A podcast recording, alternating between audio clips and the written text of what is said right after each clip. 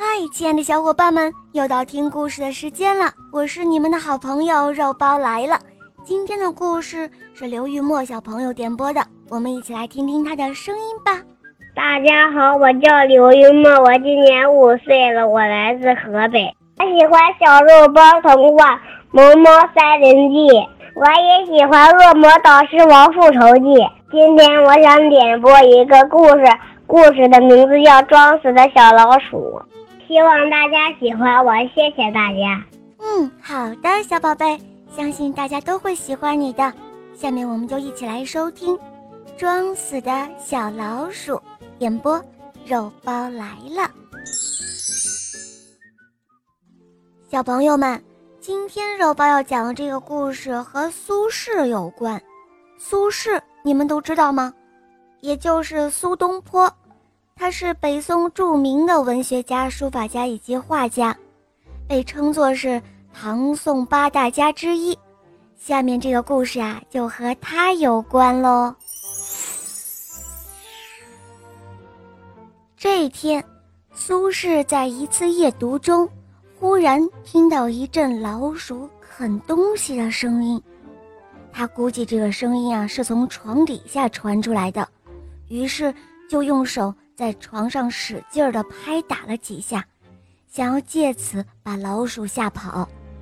然而这种办法效果并不大，仅仅是安静了那么一小会儿，老鼠就又开始不停地啃起东西来了，咯吱咯吱的。夜里老鼠啃东西的声音，既令人心烦又让人恼怒，因此呢，苏轼就吩咐他的书童去抓老鼠。书童端着烛台往床下那么一照，发现那咕叽咕叽的声音是从一个被绳子系住的岩石口袋子里发出来的。于是书童就高兴了，他说道：“哈哈，这老鼠是被关在袋子里面的，它还能往哪儿跑呢？”于是小书童就小心翼翼地解开系紧袋子的绳子，只让袋子。露出一条狭窄的缝隙，试图等老鼠刚一露出头来就抓住它。可是书童等啊等，等啊等，不仅没有等到老鼠出来，反而连一点响声也听不到了。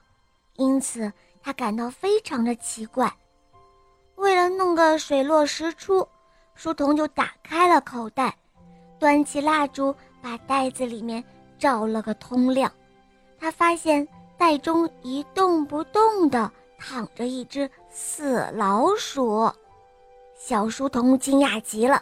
他说道：“哦，这真是一件怪事！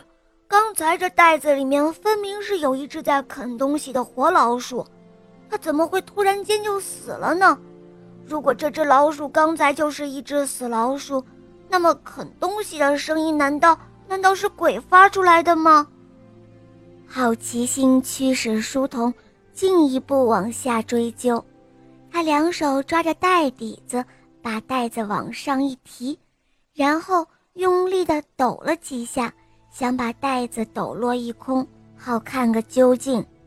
可是袋子里面除了老鼠没有旁物，他只听到老鼠落地“砰”的一响，还没有来得及去捡那只死老鼠。却看到死老鼠突然复活了，一溜烟的就逃走了。此刻的苏轼被老鼠的吵闹折腾了半天，结果老鼠把他的书童弄了一个措手不及就溜掉了，因此心里很不愉快。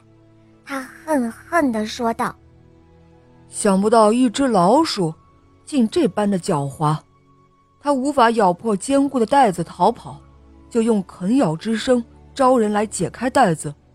当你守候在袋口伺机去捉它的时候，它却装死来蒙骗你，放松警惕。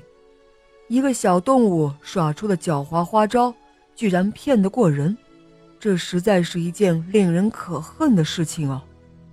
一只老鼠，其体能和智能远不是人类的对手，但是。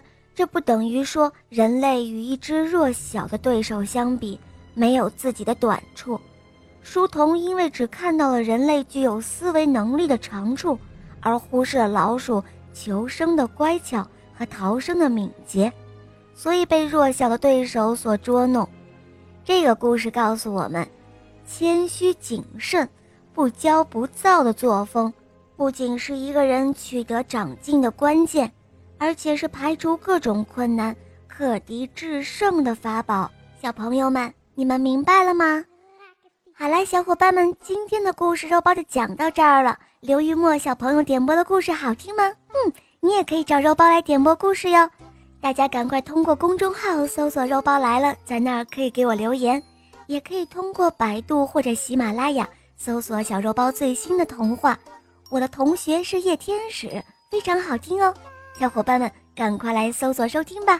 好了，刘玉墨小宝贝，我们一起跟小朋友们说再见吧，好吗？小朋友们再见了，么么哒。嗯，小伙伴们，我们明天再见哦，么么哒。